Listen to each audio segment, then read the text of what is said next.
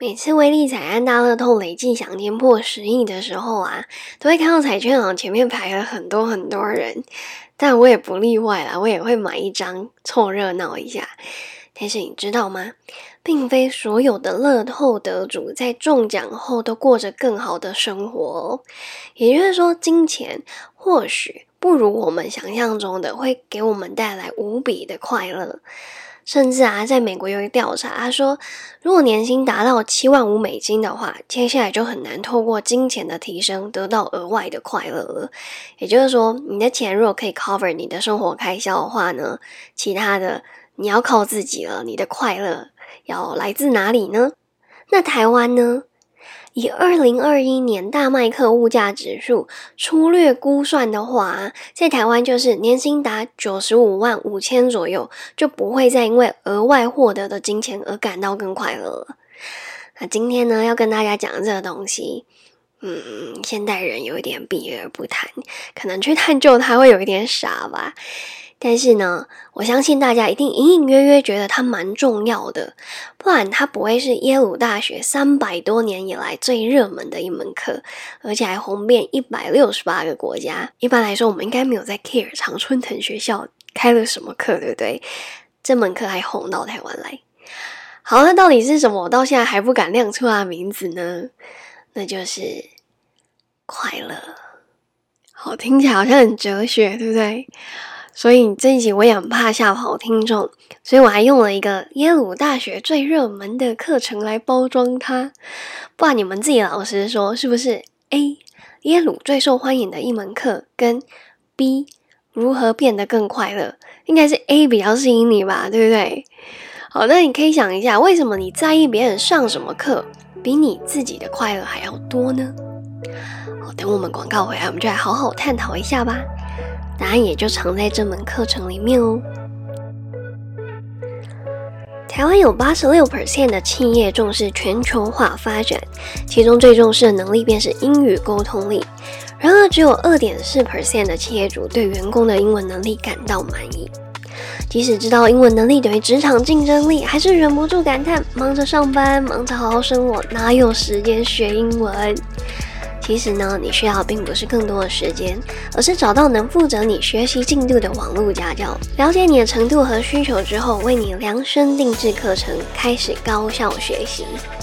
最棒的是，学习不再受限于时间和地点，那生活忙碌的你就不用再顾此失彼了，把英文学好就不再是口号喽。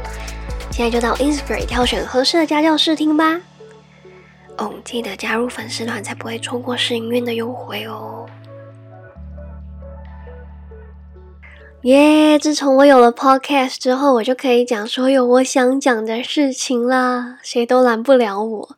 你们知道我其实阴心理阴影面积很大诶，在有一次的饭局啊，然后遇到呃初次见面的朋友，然后我们就聊到书，这样他就问我说：“诶，最近在看什么书？”我说：“呃，我在看《The Happiness Project》。”他就说：“这是在做什么的？”哦，其实这本书蛮有名的哦，它叫《过得还不错的一年》。翻译超奇怪，就是跟英文差好远哦。然后问我说在做什么，我说这个是在探讨快乐的。然后他就说这个太深了，然后他就飘走了。然后我就想说什么？可是我觉得这很值得聊啊，而且也要好好聊。因为如果你去探讨啊，剖析一下自己所做的每一个决定，所做的努力，追根究底，你就会发现它全部都导向我们想要变得更快乐，对吧？我们可以来举几个简单的例子啊，比方说，为什么我们想要好工作？因为好工作通常代表了好薪资嘛。那好薪资代表你可以让自己或者是家人过更好的生活，那当然也代表说你可以买你想要的东西。而有这样的生活品质啊，或者是这样的自由，通常就代表我们过得更快乐了嘛。其实你真的仔细想一想，大家只是用不同的方式去达到共同的目的而已。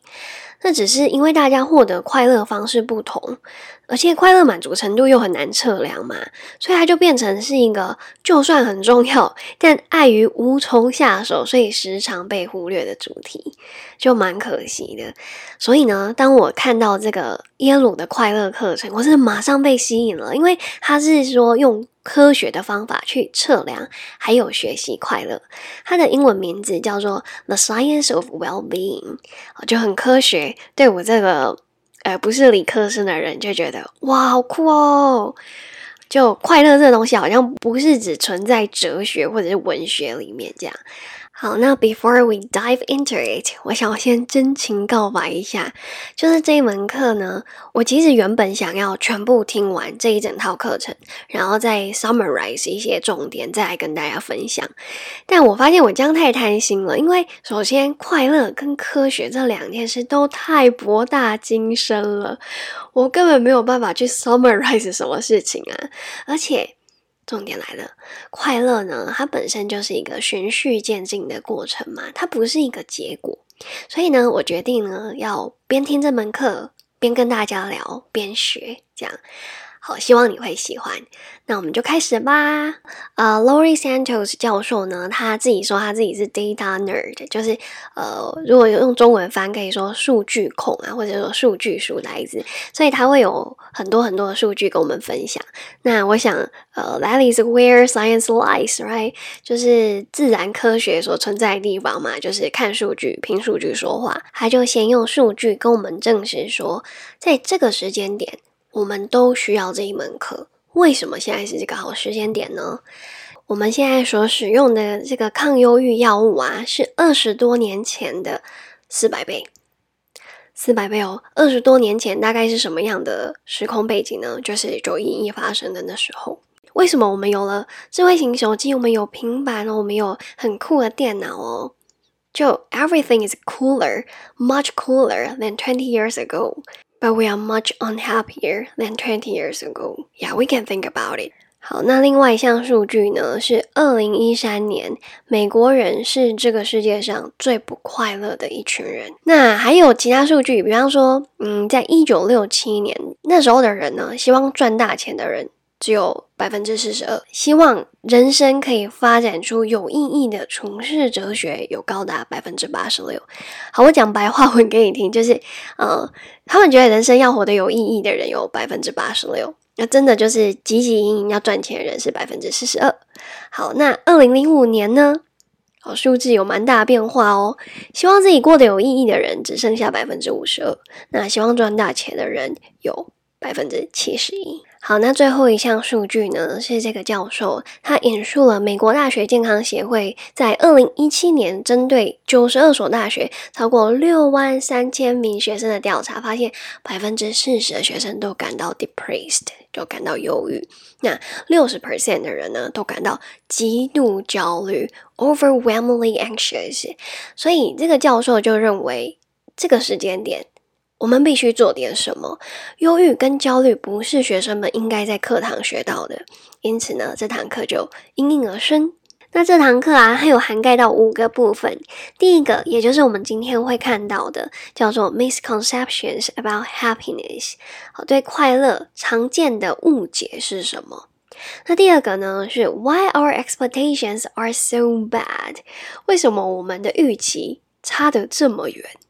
好，那第三个是 What stuff really increases happiness？那到底什么才是真正能够提升快乐的东西？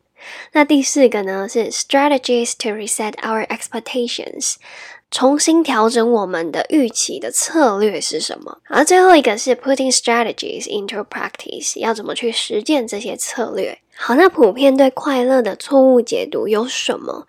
比方说这一堂课，它是开在耶鲁大学嘛？那这间大学是全世界前几名的学校，上那门课学生呢，他们最在意的就是成绩了。所以在课堂里面呢，教授就做了一个实验：如果你拿到的分数比你想象中还低，从零到十，你觉得你的感受为何？那另外一个问题就是，如果你拿到的分数比你想象中的还要高，那你的感受如何？一样从零到十。那这些学生呢，认为自己如果拿的比想象中还低，那他们的满意程度应该是四点四二。那如果比想象中还高，那应该是八点二七。所以这样差很多嘛，几乎是两倍喽。但是事实上是，如果你拿到的分数比你想象中还要低，你的感受是六点三六；如果比想象中还高呢，是六点五五。其实差不多。所以直接帮大家画重点，就是我们大多时候都过度解读了，其实我们的感受是很中立的。那教授他也用了很多其他的例子去证实，我们时常会被我们的大脑耍哦。大多数是图啦，所以我会把它放在我们的 Facebook 社团，大家可以找找看。Sounds great，然后空格拜拜，这样应该找得到我们的社团。好，但是呢，呃，也有一个例子是现在就可以举出来，让大家知道说啊，大脑真的会耍我们。好，问题来喽，棒球跟球棒。总共是三百三十元，那球棒呢比棒球还要贵三百元。那棒球是多少钱呢？三二一，你的直觉是不是跟你说三十元？错，答案是我公布答案哦，答案是十五元，被骗了吧？好，自己算一下，我这里就不讲计算过程了。只能说大脑没有那么靠谱啦。我相信大家应该都有看过一些图，其实很明显，A 线条就是比 B 线条还要长啊。可是如果你把它拿去 B 线条旁边比照，会发现，哎，竟然是一样长。就是我们大脑常常 trick 我们一些事情，所以对于快乐的见解这件事情也是哦。对这些耶鲁的高材生来说啊，他们有点过度解读这个成绩对他们的重要性了。呃，成绩不好其实不会天崩地裂，这样，也就是说，我们如果失去什么，也不会天崩地裂。同理可证，也不会因为获得什么就获得了前所未见的快乐。有一个研究呢，科学家找来一个乐透得主，他一夜之间赢得了七亿美元，七亿。好，但是过了六个月之后呢，这个投奖者的快乐程度却跟一般人差不多。所以拥有巨额财富其实不一定能够带来很久的快乐。他这个还算幸运哦，就是他没有因为钱就变得患得患失。因为其实在我准备这一集的 podcast 的时候啊，今天是九月十号，我在九月三号的时候看到一则新闻。呃，英国一个十亿乐透得主，一个富人，他说头奖毁了我，我像活在地狱一样，然后他就自我了结了。所以，如果我们过度解读什么事情会带给我们无比的快乐，当我们达到的时候却没有，是会带来很大很大的失望的。等一下，我们还会有别的例子可以来证实。在那之前，我先举一个极端的反例：如果遭遇车祸后失去双脚，必须靠轮椅移动，是否再也无法拥有快乐呢？研究显示，被研究的人呢，当时确实心情是非常非常的 down，但是六个月过后，他还是可以达到跟健康的时候一样的快乐程度哦。所以，即使是发生这么严重的悲剧，对左右快乐的程度也是有限的。好，结论来了。既然这些都不会让我们快乐，也不会让我们悲伤的话，那到底这个快乐因子是什么呢？好，根据这一堂课的一个研究呢，百分之五十来自于你的基因。好，那百分之十。来自于生活遭遇，就是我们刚才说的，可能发生事故啊，那或者是现在疫情肆虐啊，这些都是生活遭遇。好，那剩下百分之四十是什么呢？你应该猜得到，好，就是你的心态啊。这个心态呢，不是知道而已，不是听完 podcast 然后就啊好，我知道，就是要 happy happy 嘛，这样。这个教授啊，他很强调要去做。要建立习惯，这样，所以他每一周都有规定功课哦。好，我们会做一集，就是在探讨，诶，为什么这些功课会出这样？那做这些有什么好处吗？啊，平常要怎么做？那我自己也会试验看看，好蛮蛮兴奋的，I'm so excited about it。好，那我们刚刚花了很多的时间在讲财富不会带给我们快乐嘛？但我相信很多人的心中是有其他答案的，比方说找到真爱啊，比方说成为一个大美女或大帅哥啊，或者是买到自己很喜欢的东西啊。好，这些这个 Laurie 教授呢，都都一一突破，就这些东西并不是我们真正想要的。那我们来看一些数据，蛮有趣的。好，我们先来看找到真爱这件事好了。根据数据显示啊，在结婚前的一到两年，你确实是比平常都还更快乐的；而结婚后的一到两年也是，这就是叫做蜜月效应，这样，所以就正负两年。但是在那之后呢，你就会回到一个基准线。所以有结婚跟单身，长期而言，快乐满足程度是没有差的。好，接下来第二个是外貌，变成大帅哥跟大美女，会让我们更快乐吗？这个实验呢，是针对一群青少年所做的调查。在他们年轻的时候呢，就先去调查说他们对自己容貌的满意程度为何。那这些对于自己容貌不满意的青少年呢，他们会有比较高的自杀倾向，还有酒精成瘾，甚至是有问题的行为。那等到他们真的整容之后呢，这些问题都更加严重了。那我相信听到这边，应该答案很明显了啦，就是快乐。并不是向外去寻找的，而是向内的。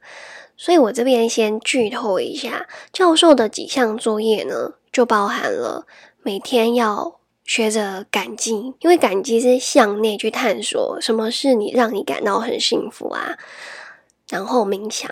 这些都是向内的，所以如果一直向外在寻求快乐啊，可能花了很多钱，花了很多时间，终于达到了，却发现这不是你要的，或者是诶怎么快乐不起来？这真的会 depressed。好，那我们最后来听一个，就是大家都很喜欢买“对不起，钱钱”的酷东西，对不对？好，其实我也会。那我们来看一下，买的这些酷东西，真的有让我们更快乐吗？诶，其实这个我不用上课也知道不会，就是怎么可能？怎么可能？就是 materialism 会让你更快乐？那确实数据也显示啊，他们跟踪了，也不是就跟踪，就是 track 追踪啊，追踪了一群就是比较重物欲的人，追踪了他们二十年。那后来发现呢，他们比别人更低的生活满意度。Yeah，of course。想也知道啊，因为基本上你追完这个就想追那个，就是我真的想不到为什么会快乐。好啦，买在当下很快乐啦。哎，我这个我有一个小故事可以跟大家分享诶，就是啊，我其实，在诶过去二十八年来，没有什么太 high end 的名牌包，因为我 I don't think I need that，可是。出社会后发现，诶，好像好像是不是要有一个这样子工作会就是比较体面，you know？呃，I was stupid。好，然后我就想说，呃，这个东西又有一点 materialism，有点物质主义啦。那我到底要不要这样？那我就来做个实验，我给自己的 budget 就是呃三万块。我知道，it's a little bit low，right？好，然后我就还还请朋友帮帮我代购，这样这样也比较就是节省开销。那我想知道背上这个酷东西，我真的会很酷吗？这样，那我在挑的时候，坦白说我还蛮开心的，因为我就是没有买过嘛，然后就觉得哇，原来这个 Fendi 是这样哦，原来 Gucci 是这样啊，LV 是个价位这样。好，然后我最后就买了一个 Gucci 包。那我发现，我看到他的时候，我就觉得，嗯，That's it，就这样吗？怎么觉得在挑的时候还比较快乐？好，这是我自己的小小的实验。嗯，我本来就没有追求，那，嗯，拿到的时候好像也真的没有想象中那么快乐诶。就，So I can totally understand why we should be, you know, uh, minimalist. 啊，我们好像做那个极简主义比较。知道断舍离应该会比 materialist 还开心吧？Well, I'm not sure。但是呢，数据也算是证实我是对的嘛，因为没有追完的一天啦。好，居然要用这么呆的故事结束这一集了。好，那我很喜欢这一门课啦，耶鲁快乐课，希望你们也是。好，那这一集主要是在厘清这些 misconceptions 是什么嘛？